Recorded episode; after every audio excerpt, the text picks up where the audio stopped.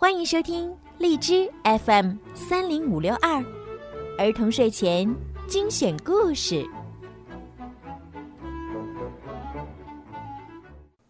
亲爱的小朋友们，你们好，我是小鱼姐姐，又到了听睡前故事的时候了。今天呢，小鱼姐姐啊要给大家讲两个成语故事，让我们一起呢来通过故事学习今天的成语吧。高枕无忧。战国时期，齐国相国孟尝君有一个门客，叫冯轩。有一次，他自告奋勇为孟尝君到薛地讨债。他不但没有把钱讨回来，反而把债券都烧掉了，并且说是孟尝君吩咐的。所以当地的人对孟尝君非常感激。后来孟尝君被齐王解除了相国的职务，只好前往薛地，受到当地人们的热烈欢迎。孟尝君这才明白冯轩当初的用意。这时，冯轩又对孟尝君说：“狡猾的兔子通常要有三处藏身之地，才能躲避灾祸。现在您只有一处，我愿意为您再找两处。”于是，冯轩去游说梁惠王任用孟尝君。梁惠王果真派使臣带着重礼，连续三次去请孟尝君到梁国做相国。齐王知道后，赶紧以隆重的礼节请孟尝君回去。这时，冯轩又劝孟尝君。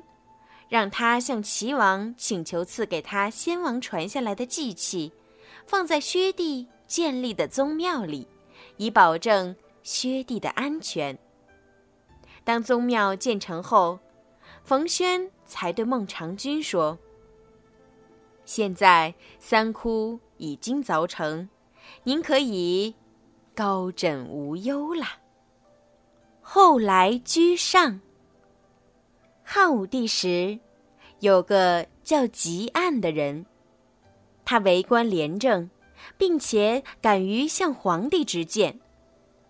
一次上朝的时候，汉武帝说：“要实行儒家的仁义之政，为老百姓办好事。”话没说完，汲黯打断道：“陛下内心充满欲望。”表面上却要实行仁政，这是何苦呢？汉武帝见汲黯当众揭他的短，顿时火了，宣布罢朝。满朝文武百官都为汲黯捏了一把汗，担心他会因此招来大祸。可是汲黯说：“见了皇帝言行不一。”大家都不说，那不是让皇帝犯错误吗？汉武帝听了这话后，虽没有治他的罪，但也耿耿于怀。从此以后，汲黯再也没有得到提升。可是他身边那些不起眼的小官儿，一个劲儿往上升。有一天，汲黯对汉武帝说。陛下使用群臣，跟赛马一样，是后来者居上啊。汉武帝听出这是牢骚，对臣子们说：“人真是不能不学习呀！你们听听，吉安说的话，真是越来越离谱了。”宝贝们，今天的成语故事呀，就讲到这儿了。我们今天呢，学会了两个成语：高枕无忧，后来居上。那么，你们听了今天的故事之后，得到了怎样的启示？明白了什么样的道理呢？欢迎让爸爸妈妈帮忙在故事下方留言，告诉小鱼姐姐。如果你们喜欢小鱼姐姐的故事，记得把我的故事分享给你们的好朋友。一起听吧。好啦，时间不早了，现在呀，该到睡觉的时间了。小鱼姐姐也要和大家说一声晚安。明天晚上我们再继续听好听的故事吧。